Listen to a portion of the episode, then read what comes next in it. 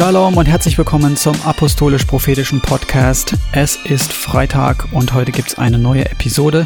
Die Endzeit, darüber reden wir die ganze Zeit und mir ist aufgefallen, dass wenn man sich mit dieser Thematik beschäftigt, dann tauchen immer wieder solche Standardthemen auf. Ja, wenn du mit jemandem darüber redest, über die letzten Tage oder dir auch Predigten darüber anhörst, dann, dann sind, gibt es immer diese Steckenpferde, so, ja, die, die da auftauchen. Und seit meiner Bekehrung eigentlich zeigt mir Gott oder ist mir völlig klar, dass, dass wir in, in den letzten Tagen so leben ich, ich wusste lange nicht, dass es diese verschiedenen christlichen Lager gibt, wo die einen das glauben und die anderen das oder solche äh, Lehren haben äh, und sich darauf fest eingeschossen haben, dass das so ist und so ist. So ein Thema, was in diese Kategorie absolut passt, ist die Entrückung. Wir haben es hier und da schon mal angesprochen, beziehungsweise Robert hat darüber geredet. Da dieses Thema immer wieder auftaucht, dachte ich mir, okay, ich mache eine Folge darüber.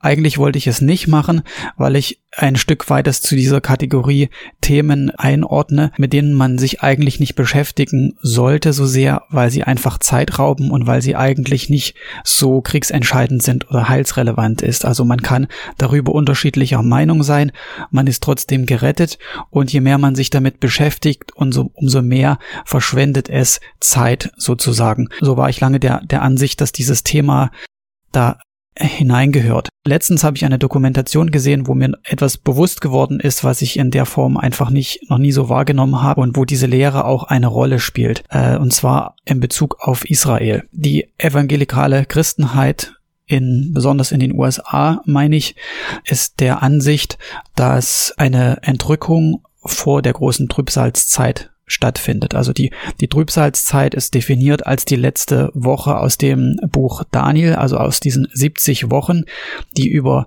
über äh, die, die Israel bestimmt sind sozusagen.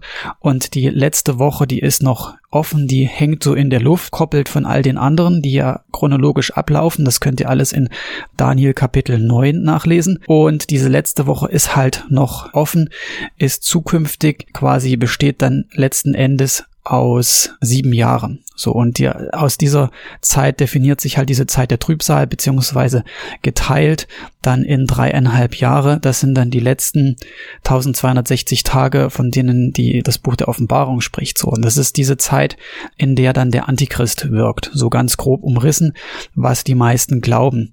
Und was ihr vielleicht auch ohnehin schon so wisst oder teilweise selber glaubt. Unter evangelikalen Christen und sicherlich auch oder auch vielen anderen Christen, wobei die evangelikale Christenheit laut dieser Doku, den ich, die ich erwähnt habe, aus ähm, über 650 ähm, Millionen Christen besteht oder Anhängern besteht und quasi die zweite Gruppe ähm, hinter der katholischen Kirche darstellt sozusagen. Ob die Zahl stimmt, weiß ich nicht. Diese Zahl ist nur in dieser Dokumentation gefallen und das finde ich schon alleine sehr interessant. Aber Bemerkung am Rande, es ist halt also so, dass ganz einfach ausgedrückt viele Gläubige der Meinung sind, dass vor dieser Zeit der der Trübsal dieser sieben Jahre die Gemeinde entrückt wird. Und besonders in, in, in dieser Dokumentation ging es um evangelikale Christen, die dann sehr darauf beharren, dass es so ist und dass die Gemeinde äh, komplett von der Erde verschwunden ist und dass dann diese Zeit beginnt, die sie als Gemeinde nicht miterleben, aber Israel quasi als Strafe, als Läuterung, als quasi Züchtigung Gottes empfängt, damit sie erkennen, dass dass die Christen ja doch recht hatten mit ihrem Messias und dass es jetzt durch Jesus ist und dass sie jetzt in diesen sauren Apfel eben beißen mussten und sich jetzt äh, quasi unter die, die Hand Gottes geknechtet werden, muss man ja dann schon fast sagen. Und dass die, diese Lehre von der Entrückung beziehungsweise wann diese Entrückung stattfindet, äh, maßgeblich dazu beiträgt, dass man eine Sicht auf Israel hat, so generell gesagt, die einfach total schief hängt. Es ist einmal eine falsche Sicht auf Israel, die gewisse Dinge impliziert, nämlich dass man das Volk Gottes zwar ähm, wahrnimmt und auch segnet und auch mit großen Spenden versorgt, aber ihnen das Evangelium eigentlich vorenthält, groteskerweise, ja.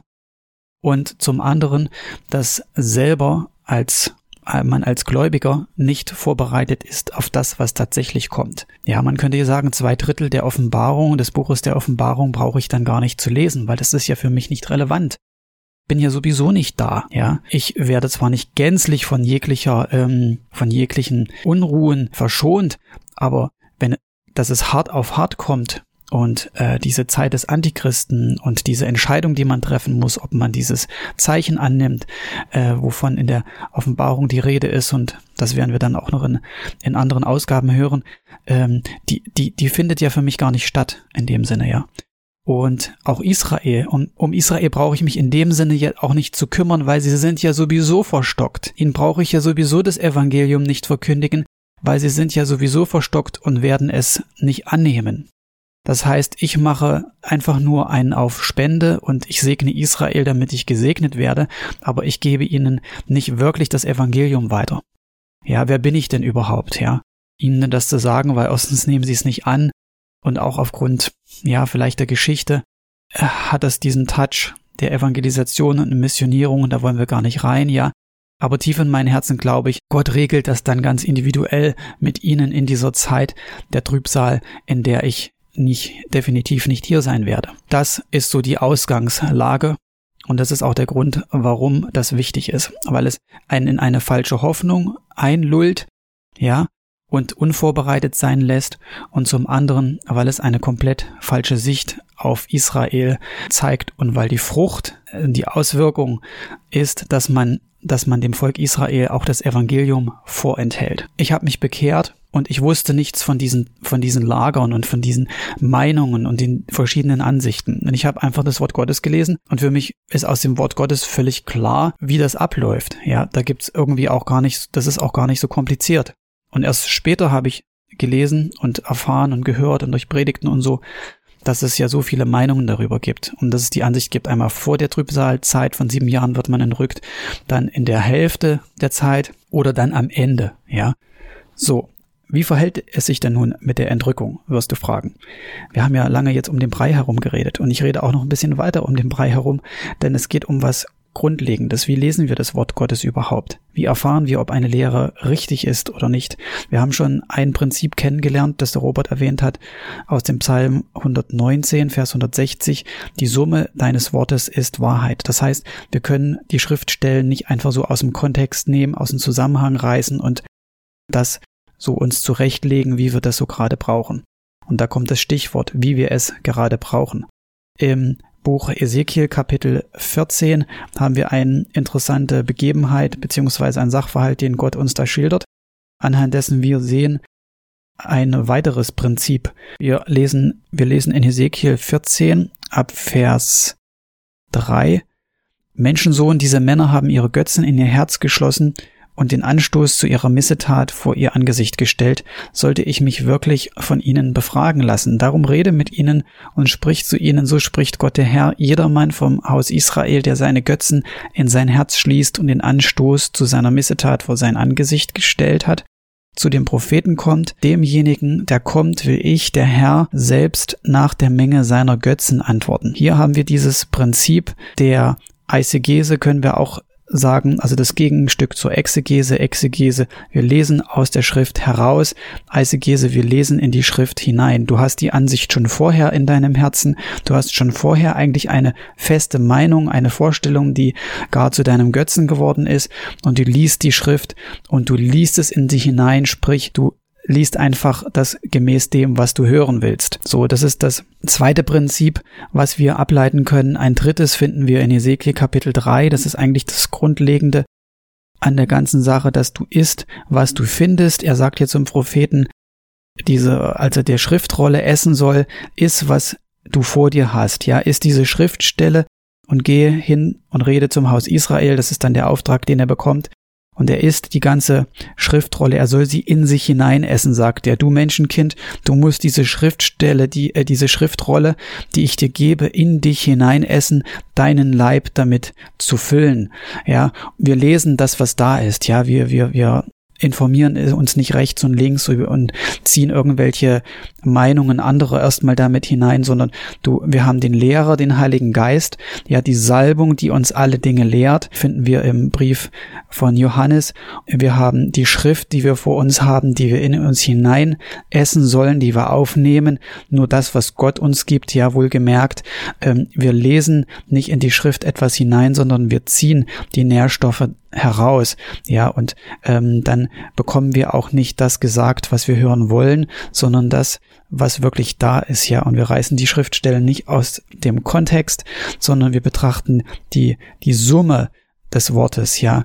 Denn die Summe des Wortes ist Wahrheit.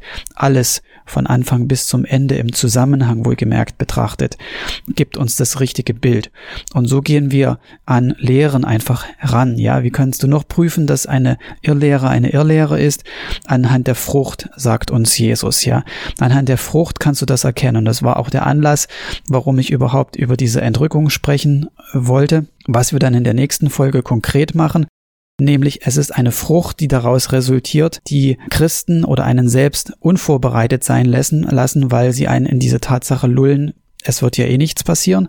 Und zum anderen, weil es auch eine Auswirkung auf das Volk Israel hat, die prinzipiell Anti-Evangelium ist. Und das ist ein Auftrag, den Jesus uns gegeben hat, nämlich sein Volk zur Eifersucht zu reizen und quasi ein Zeugnis zu vermitteln, das sie dazu veranlasst, Gott zu suchen, ja, und ihnen natürlich das Wort auch selber zu sagen. So, aus diesem Grund sprechen wir dann in der zweiten Folge nochmal ganz ausführlich über die Entrückung und wie es sich verhält und was an den anderen Lehren, die es so gibt, falsch ist.